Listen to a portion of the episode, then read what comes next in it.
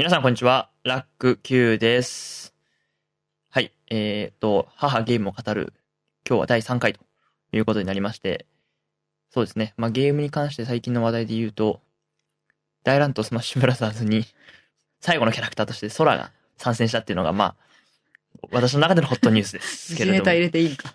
今そうですね。時事ネタ入れると再放送しにくくなるんですけど、そういうね、頃 で、あいでございますが、まあ、今日は全然関係ない話になっていきます。第3回はです。第2回の続きとなっておりますので、もしも、えっ、と、興味がある方は第2回も聞いていただけるとありがたいです。まあ、概要欄にここまでの、まあ、てか、今後の話で、まあ、大体前回までのことを何があったかっていうのもわかる内容にはなってると思います。それでは、改めてメインパーソナリティに登場していただきましょう。お願いします。こんにちは。漫画家の浅野美子です。どうも、こんにちは。はい。はい。と、じ、母、母、母です。はい、母です。母と息子でやっている 番組になります。はい。じゃあ今日のテーマは何ですか？えっと、今日はトゥームレーダーの2回目です。その2です。はい。わかりました。えっと、じゃあ一応前回聞いてないかもしれない方々に向けて、トゥームレイダーってのはどう、何年のゲームなんでしょうか？えっと、トゥームレーダーは、えっと、1997年に、えっと、プレイステーションあ、もともとは PC だと思うんですけど、私はまあ、プレイステーションでやり始めたゲームですね。シリーズはもうずっと続いています。今。はい。はい。えっと、前回はそのトゥームレイダーのね、素晴らしさについてはい。語ったということで、はい。途中でちょっと足りなくなっちゃって、まだ言い足りてないからあ、そこから今日やるよ。わかりました。というわけで、じゃあオープニング挟んで本編スタートします。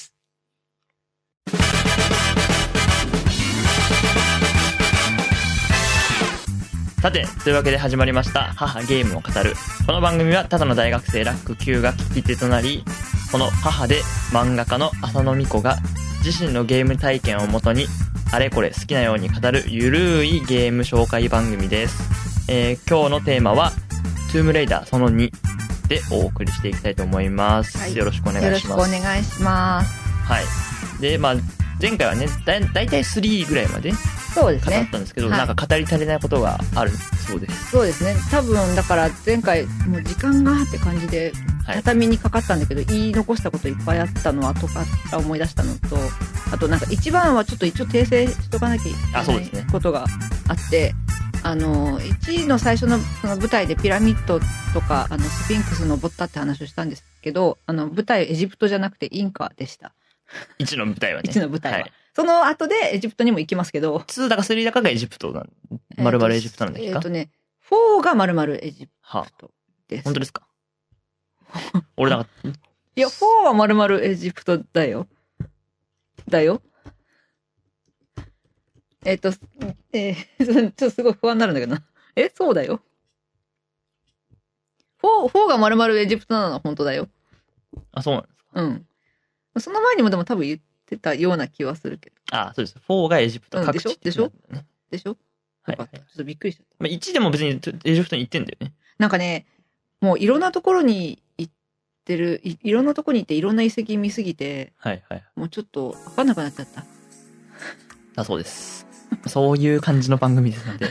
まあ、詳しい情報については、まあ、お調べください。まあ、調べればわかることは皆さん調べてください。そうそうそうそう。この番組は私あの、あの、あの、あれですよ、あの、か、ちょっと感動した話をはい。したい。していただくということで、お願いしまはい。す。知識は、あの、情報で補ってください。はい。えーなので、多少間違いがあってもご愛嬌ということでよろしくお願いします。まあ、テイストはそれだけでしょ？うん、それうんだけ。。あとは、なんか、なん、あのなんですか、まあ、その、トゥームの、だから、まあ、よ、良さというか、素晴らしさ、私が感動した部分って話で、はいはいはい。やっぱりその、あの、操作性の話とか、あの、マップの広さ。この二つは絶対に外せないこととして、まあ、一回目の時に結構たっぷりお話はしたんですけど、うん。まあ、マップの広さの、その当時の、あった他のゲームとの、この差、差っていう意味での感動ポイントとして、あの、まあ、C、あれだけの広いマップを CD1 枚に収めてるっていうことだけを言ってたんだけど、うん。それ以外にも、ちょっと思い出したことがあって、はい。要するに、その一つのステージ内であっても、はいあ。の、移動するとこうエリアが、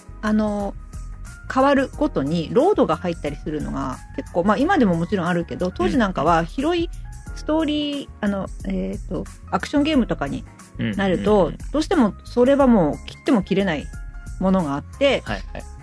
ロード画面が挟まったりとか、あの、有名なバイオハザードとかだとドアがギーって開いたりするのが、はいはいはい。こう、エリアを移動するごとに入るっていうのが、行ったり来たりするたびに入るっていうのは、まあ、当たり前もうしょうがないっていうふうに思って、結構ゲームはしてたんだけども、トゥームの場合はその一つのステージ内でそれがないです。それはその一つのステージは全部一つのマップで完結してて。読み込みはない。そうそうそう。だから駆け抜けていって、途中でなんかそういう謎のロード時間が入るみたいなことはなくて、それで行ったり来たりして、その一つのステージを最後まで行った時に、また最初のところまで戻っていくことも可可能だっていう、うんそういうこうマップの作りが、なぜ他のゲームで、あの、実現してないのかが、本当に不思議なぐらい、かあの、軽快だった。は遊んでて。っていうのを、あの、他のゲームとの比較っていう意味ではすごく、そこはね、記憶にあの残る部分だったので、改めてちょっとお話ししたかった。はい。で、あとはその、あの、操作性はいの。話、それもまあ、あの、まあ、散々1回目の時にも、1回目とか、まあ、前回の時に、うん。あの、話はしたんだけども、あの、そういうこう、動きの中に、あの、いらない要素とかもちょっと入ってたりして、あの、要は、あの、登る、壁をまあ掴んで登るっていう動作があるんだけど、普通にまあなんか、あの、えっと、掴むボタン、登るボタン、はいそれぞれ別なので、まあ別々にやるんだけど、とこう、よいしょって感じで登るんだけど、それに、こう、ゆっくり歩くモードみたいな時に押すボタンを、あ。はあはその歩くボタンがあるわけですよね。うん端っこまで行けるね。で、それ歩くボタンを押しながら登ると、あの、倒立で登っていく。あ。はあ、ちょっと音だと伝わりにくいですけど。ね普通はよいしょって普通によじ登ってるそうそう、普通によじあの上半身だけでよいしょってよじ登っていくんだけど、あの、そのゆっくり登るにすると、あの、綺麗に逆立ちをしてから、くるんってく登る。るんとこう、そう、倒立して、あの、登るわけですよ。はい。それ、あの、美しいの。動きのね。そう。でも、何にも意味ないのね。はいはいはいはいはい。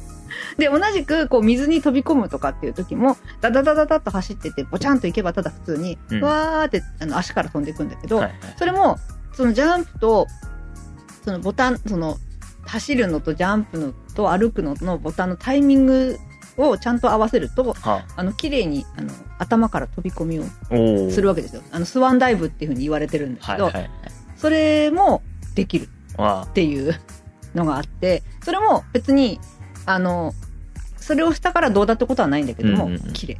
綺麗だっていう。でやっぱそういうのが、やっぱりあの、最初は、あの、全然攻略とかも何も見ないでやってるから、何もわかんないでやってるんだけど、うっかりボタンを押してはいはいはいはい、そういう動きを見た時の感動ね、え、何今の動きっていう。で、その後に、まあそういう、ちゃんとそのコマンドがあるんだっていうのを知っはいはいはいて、狙ってやるようになったら意外とまあそれはそれで難しかったりすることもあるんだけど、いやそういう動きの細やかさっていうのはすごいあの楽しいっい。うん。ていうのはありましたね。なるほど。まあそういうね、ちょっとお遊び的な要素で、まあそうそうそうそう。ゲームとしての美しさというか、そうそうそうそうそうを見せていたということなんですね。はいだからなんかお遊びっていうと、だからあとはその、なんて言うんだろう。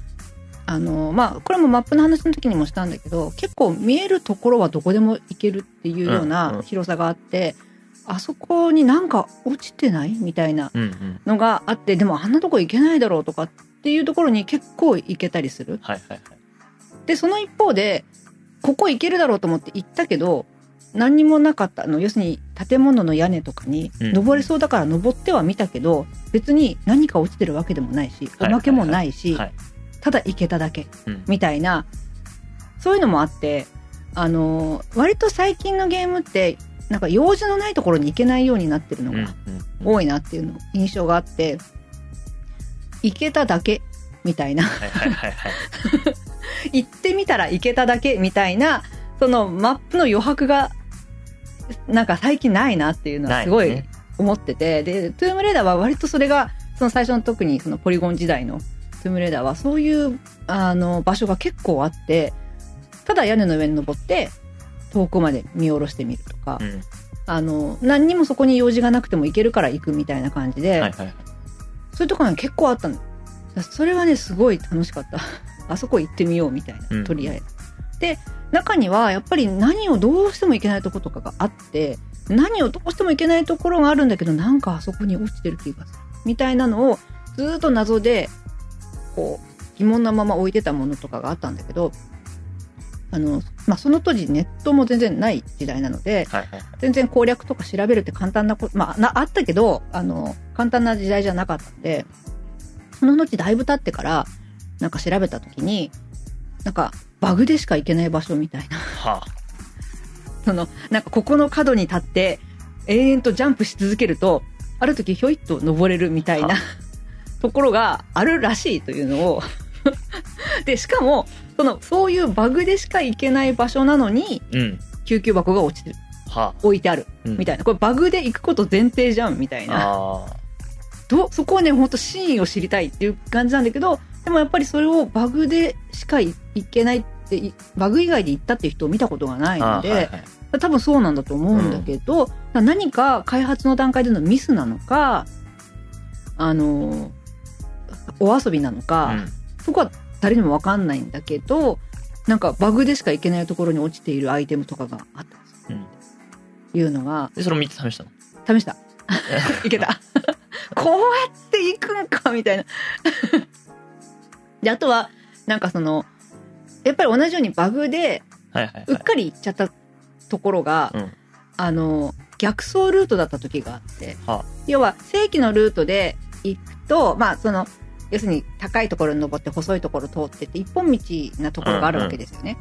でそうすると向こうからライオンが来て何が来てみたいな風に順番にこう敵が出てくるうん。ところがあったんだけど、あのそこ、まあ最初のちゃんと正規のルート見つけられなくて、なんかわかんないでいろいろやってるうちに、うっかりポイッとこう乗っかっちゃって、あれどこだここみたいな感じでなんだなんだこれと思って、なんか歩いてったら、あの、フリーズしてる敵が点々といる。みたいな、後ろ、その、あの、えっ、と、虎、虎の後ろ、ライオンの後ろ姿とか、え、なんか、虎向こう向いてんだけど、ライオン向こう向いてんだけど、これ動かないの？みたいな感じで、え、何これ？って言って、こう、見ていくと、あの、動かないよね、本当に。はあ、はい。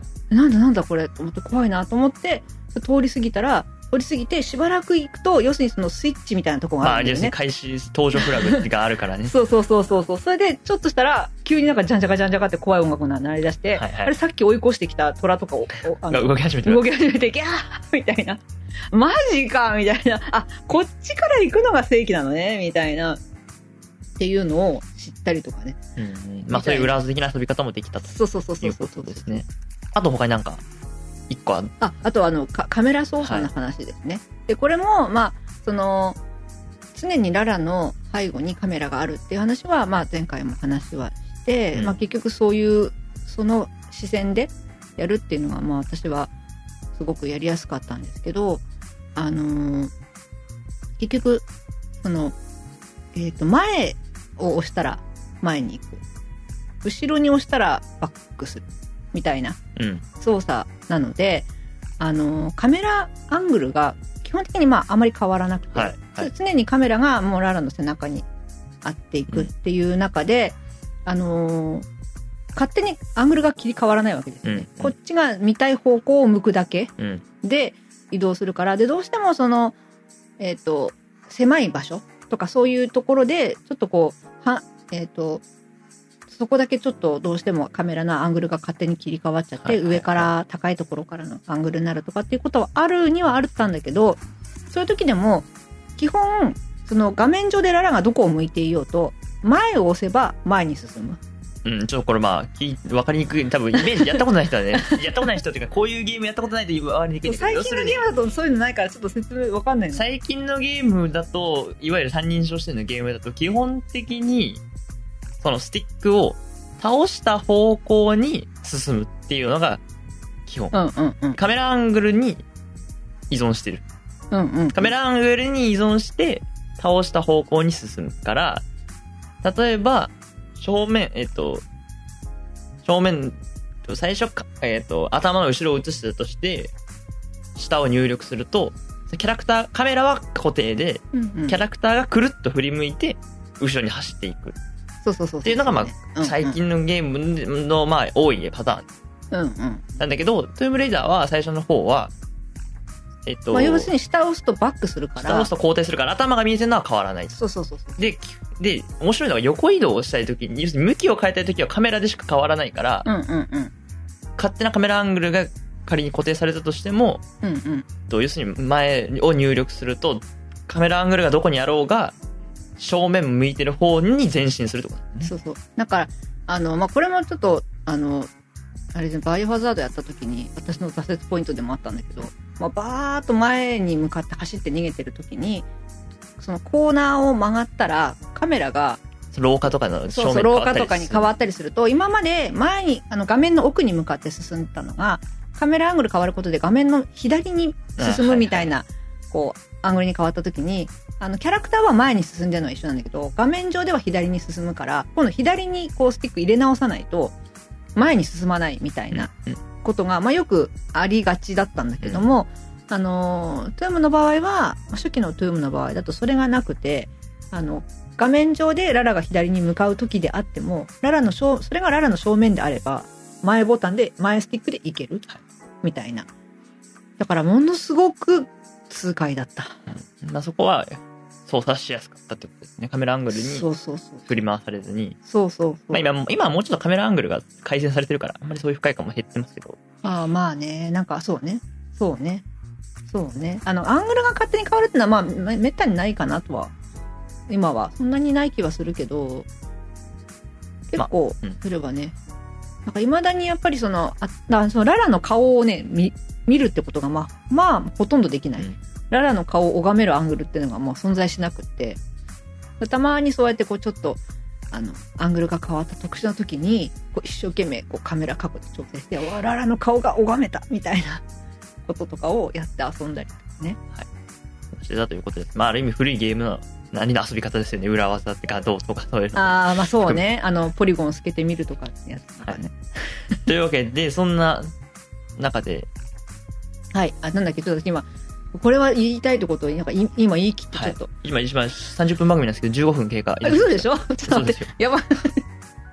というわけで、その後ね、あ、そうそう。それで、まあシリ、ーズシリーズが展開していくわけですけど。そうです、そうです。で、あの、まあ、私が、そのは始めた頃にはもう、あの、トゥームのシリーズも3まで出てて、だからそこまではもうだから1、2、3と一気にやったわけですね。で、3で名前がララに変わったりとか、はいあと、まあ、しゃがみが、の動作が増えたりとか、まあ、うん。ちょっとずつ増えたりもしたんだけど、あの、ゲームシステムは基本変わらずにそういうところがまあそうそうそう。拡張されていったっていうことですそうですね。あくまでもやっぱり、いわゆるナンバリングタイトルとしてのうんうん、うん。ステップを踏んでる。そうです、そうです。というあたり。で、あのー初めてだから、トゥトゥームをやり始めてから出たゲームが、その次の4はだったわけなんですよ。だからもう4が出た時は、めちゃめちゃ嬉しくって、もう初めて、もう最初に自分でやるっていうか。はい発売を待ったゲーそうムそうそうそう、ってこ発売を待って買ったゲームだったんで、いや、でもすごい興奮しましたね。は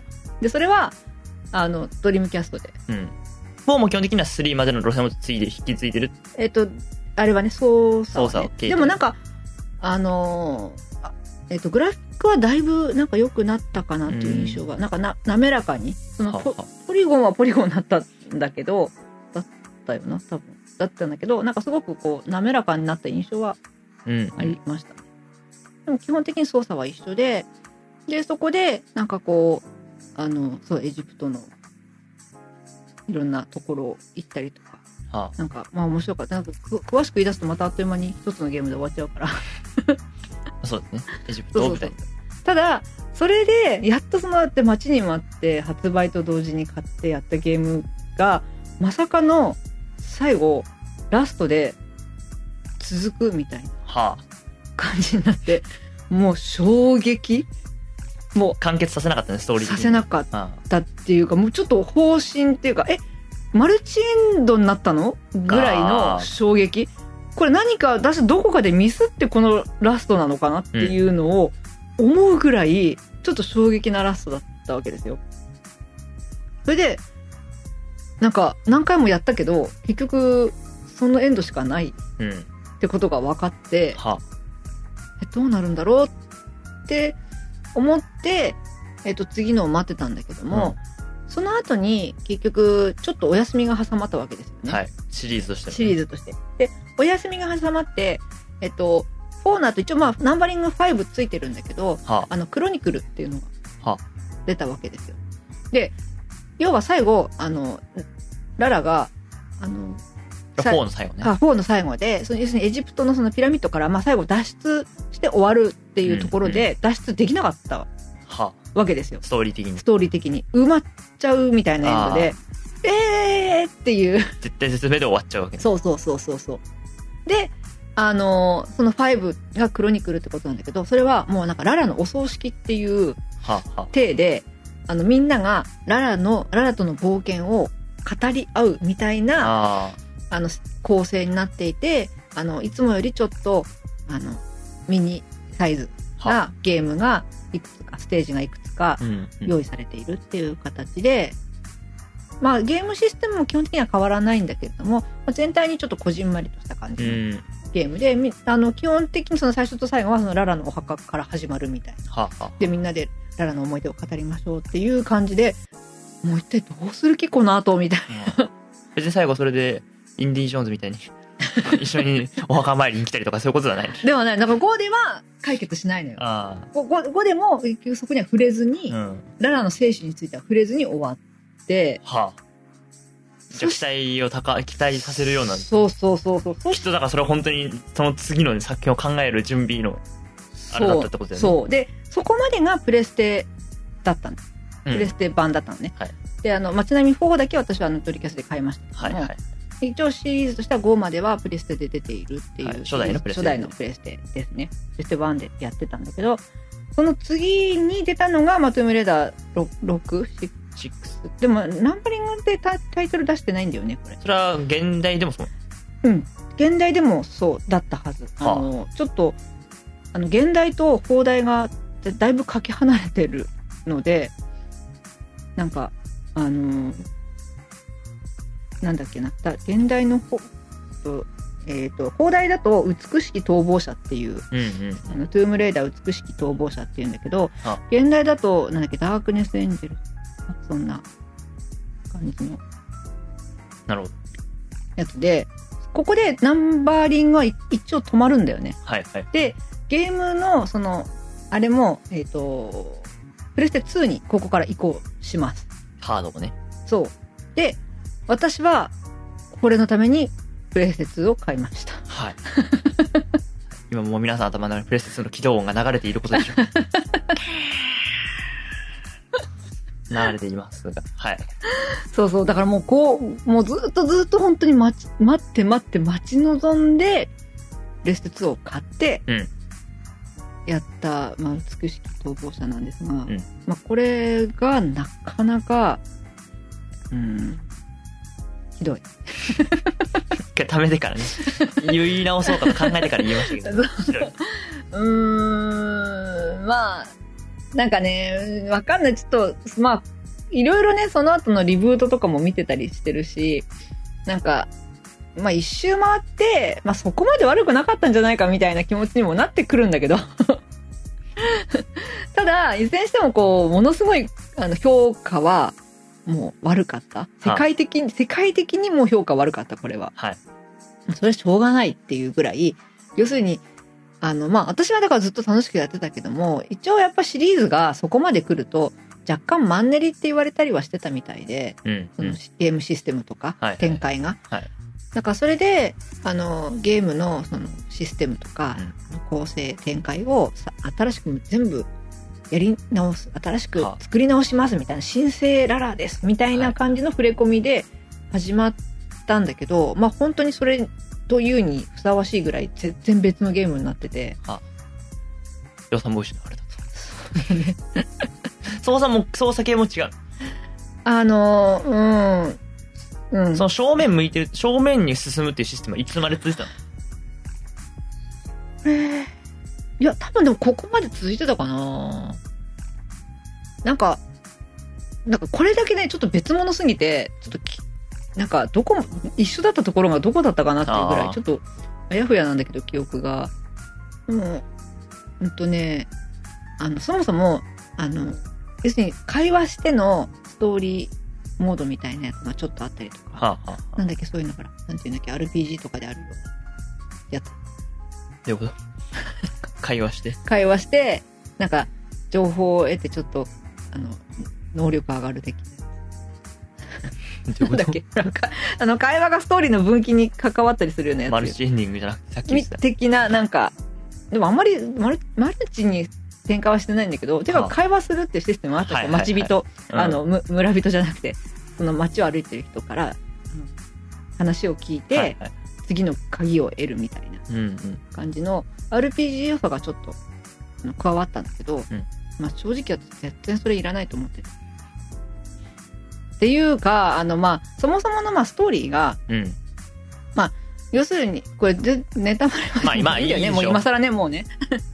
なんか、その読んで、まあ結局生き埋めになったっていう話なんだけど、その一緒に、あの、タッグを組んでいた考古学、あの、恩師の先生がいるわけですよ。はあ。ララにとってのはい。考古学の恩師がいて、その人と一緒に、まあ基本的にやってたん、あの、操作してたっていうところからスタートしてるのが4だったんだけど、最後、結局その、あの、えっ、と、お宝を手に入れてはい、脱出しようと思った時に、入り口で助けてくれなかったのがその博士だったわけはあです。、恩師に裏切られたそうそうそうそう。恩師に裏切られて、えーっていう形で終わってた。で、それが結局、その6でどうなったかっていうと、その、その、どうやって生還したのかわからないけれども、ララがとっても、なんか闇落ちしてるわけですよ。は登場した時にはもう闇に落ちてる感じあ、はあ、はの、その、目つきも悪くて怖い感じのララが、その博士のところにたどり着いて、真相を明らかにしようとあ。うん。乗り込んだら、もう博士が死んでた。はそこに警察がやってきて、ララは殺人犯として追われてしまう。はっていうのがこの6のスタートなあ。の。まあ、ドラマチックな感じですね。そうそうそう。だから、基本逃げながら、一体その博士はなぜ私を裏切ったのか、みたいなこととかを探っていく感じになっていると、まあ面白そうだよね。まあでも、この時点でちょっと遺跡を探索するゲームとはちょっと違くなってくるんですね。そう。だからもう遺跡に行かないし、うん。ずっとコソコソしてるし、うん基本対人だし、うん。人を殺すっていうゲームになってくる。そうそうそうそうそう。だそういうのとかが、全然楽しい。でまあまで、この、このゲームで初めて出てくるキャラがいたわけですよ。あ。はい。男の人のキャラがいて、うんなんだったかな、名前。今は、ね、パッケージを取り出してますけど。懐かしいですね、プレステ2の。そう、目つきの悪いララ。なんだったっけ？えっと、キャラクター紹介。あ、そう、カーティス。そうそう、カーティス。カーティス・トレントっていう。はい、カーティストレント。えっと、結果的にこのゲームにしか出てこない。はい。まあ、それちょっと後でまた結論としてお話ししますけ そどこういうキャラクターが出てきて、ちょこっとこの人も動かせたりはするんだけど、うんだから、なんかね、とにかく操作感全然違かったから、シシステム？その操作のシステムもね、全然違かった。とにかく動かせしにくい。うん。う動かない、もたもたする、遅はいっていう、あの、ストレスの多い操作感だったので、とにかく苦痛だった、やってるのが。で、そのカーティスっていうのが、ちょっと特殊な武器持ってて、うんうん。なんだっけ、あの、忍たま乱太郎とかでも。回すやつ、車輪回すやつみたいな。ああ、車輪回す。な、なんで俺が出てこないんだね。あの、あれで4年生が使ってるやつね。なんかシャンシャンシャンって回す。なんかそんな感じの武器を持ってて、で、それで強いんだけど、なんか、あの、一部その人を操作できる、はいはい。あの、ところとかもあったりしたのに、それが使えないっていうね。ああ。それ使わせてよっていう感じなんだけど、チャクラムですかね。そんな感じ、そうそうそうそう、た確かそんなんだったと思う。なんかそれが、そんなの使ってたんだけど、肝心のその人操作するときにそれ使えないの。はいはい。どういうことっていう。そこは使わせてよっていうね。で、なんか、その、訳ありなわけですよ。ララと、なんか過去になんかあったっぽい感じで、ちょっとこう、艶っぽいシーンがあったりとか、なんだかんだとあるんですけど、もう正直、ストーリー覚えてない。ああ。そうでもない、そう面白くなかったと。そうそう要するに面白くなかったです。そうそうそう。で、もうね、ちょっとね、さすがにもうこれが続くなら、もう見限ろうかと、はいこの時思いました。もうね、ダメだと私はこれは合わない。合わない。ララもなんか暗いし、目つき悪いし。と思って、もうどうすんだろうなって思って、まあそれは終わったんですけど、はい。そしたら、そしたら？えーっと、消された。歴史から。トゥームレイダーの歴史から消され消されたと。なんか結局その意味ありげんだからカーティスとかも出てきて、なんか最後、ちょっとこう、今後にまた続く的な雰囲気で終わああ、った続編を匂わせてはいった。いはいたはず。うん。なんだけど、もうどうすんだろうとか思ったら、次に出てきた時に全部なかったことになってた。すっから、すっからかん。すっさからかん。だからその6で作った伏線も全部なかったことになってるから、一番謎なのは、その、そのフォンクロイ博士っていうのはいはい恩師に裏切られたのはあれどうなってんの？っていうのは 未だにわかんない。だから変な話6を消すと4の最後もはい。まあ、なんというか、まあ、辻褄が合わなくなっちゃうのよ。ストーリー、その静止、そのレジェンドじゃなくて、えっと、要するに、クロニクルというさ、静止で考えたときに、まあ6が否定されると、結果的に1から4は何だったんだって、1から5も、そう。いや1いや1から3はまだいいんだけどまあとにかく4だよね。45があの6をなかったことにすると45も必然的になかったことになっちゃって、でえっ、となんだったら結局その恩師の存在が消えたね。その後。後うん。なんかもっとあとリブートしてから、うんうん。なんかちょっとあの古いあのお父さんの知り合いであの考古学の先生みたいな感じの立場のお,、おじさんが出てくるんだけど、はいフォンクロイ博士スカスもフォンクライ博士ではない。ないもう別の人になってたあというわけで、あということは、そこでやっぱパラレルワードに分岐して、フォンクライ博士がいる世界線と、いない世界線で後分かれていくという。そうそうまあそれを出す、いや、でもやっぱだから、そうなんですよね。フォンクライ博士を出すとやっぱ、もしもね、リブート版でフォンクライ博士を出そうものなら、なそうだ昔のファンのが記憶が、あ、あ、ここれ、これは何の時代だ？みたいな。そうだから結局そう4の終わりにあの辻褄を合わせなきゃいけなくなってくるから結局その博士の存在自体がなんか消えちゃって、って感じ。なるほどね。で。衝撃というか。というわけで、まあ、後々作品で否定されて、6はなかったことになるそうそう。結果的にことですね4の最後もなかったことになる。なんなら5のじゃあ、墓参りは何だったんだってそうことそうそうそうそれも丸々なかったことになる。というわけで、トゥームレイダーのナンバリングシリーズはここで生き絶えるということに なるわけですね。まあ、後にセブンとかはまあないということです、ね。そうそうそうそうはい。まあ、なかなかね、そもそも同一なし、同一進行で、うん5とか6までナンバリングが続くゲームって、まあ、まあ難しいですよね。まあなかなかねないです。ただ私はやっぱりなんかそのあんまりそういう意味でゲームに飽き飽きるっていうか私は本当にだからずっとあのシステムでララの遺跡探索をしたかったしあっちこっち行けるところ探したかったし時々バグも見つけたかったし、まあ、それはちょっと時代とともにね、合うようになるかなと思います。まあ、バグはいいとしてね。ただやっぱりうんだからマンネリって言われちゃうとそうかいっていう感じもするんだけど。まあまあね、なんじゃない。ここはまあ難しいです。ね。非常にバランスと。して。というわけで、はい。いい感じに今回はここまでになしたいと思います。さて、はいこの、じえっ、と、消されてしまった歴史の後、トゥームレイダーがどうなるのかということで、まあ散々ね、このトゥームレイダーの6は多分当時ゲームのその、ある程度の話題の中では大きな出来事というか、まあうん人気シリーズだっただけに、うんかなりなんか他のゲームで揶揄されてたりとかしてるみたいなんです。パロディ的にされてるみたいなので、まあ、この後トゥームレイダーがどうなったかっていうのは、次回はいに続きたいと思います。はいその3。果たしてその3で終わるのかどか。そうの3でね終わるかなちょっとね頑張りそうですね。ああんま下手なこと言うと、この回もなかったことになるかもしれないやばいやばい同じ運命をたどるかもしれないので、気をつけたいと思います。はいはい。というわけで、以上になります。はい。えっ、と、この番組では、えーお便りを募集しています。えー公式サイトのお便り投稿フォーム、もしくは、ハッシュタグ、母ゲームをつけてツイートしてください。お願いします。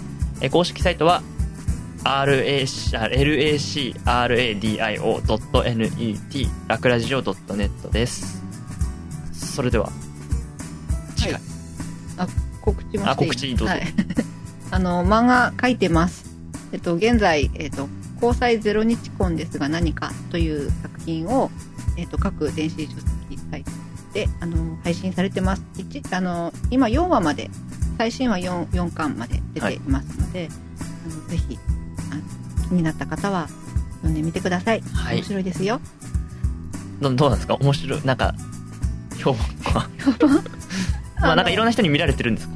あまあそうですね、まあ、レビューとかねそういうのチラチラっとこう星の評価とか見ると決して悪くはない,、ないのでじゃあぜひ。あの悪くはないのでぜひ読んでください、はい。お願はいいします、よろしくお願いします。というわけで次回。はいムレイダー編完結なるかということで第3回、あはい。第4回に。じゃあ第よよん？第4回ですね。に続きたいと思います、それではまたお会いしましょう、おはい相手はラック Q と浅野美子でした。ありがとうございました。ありがとうございました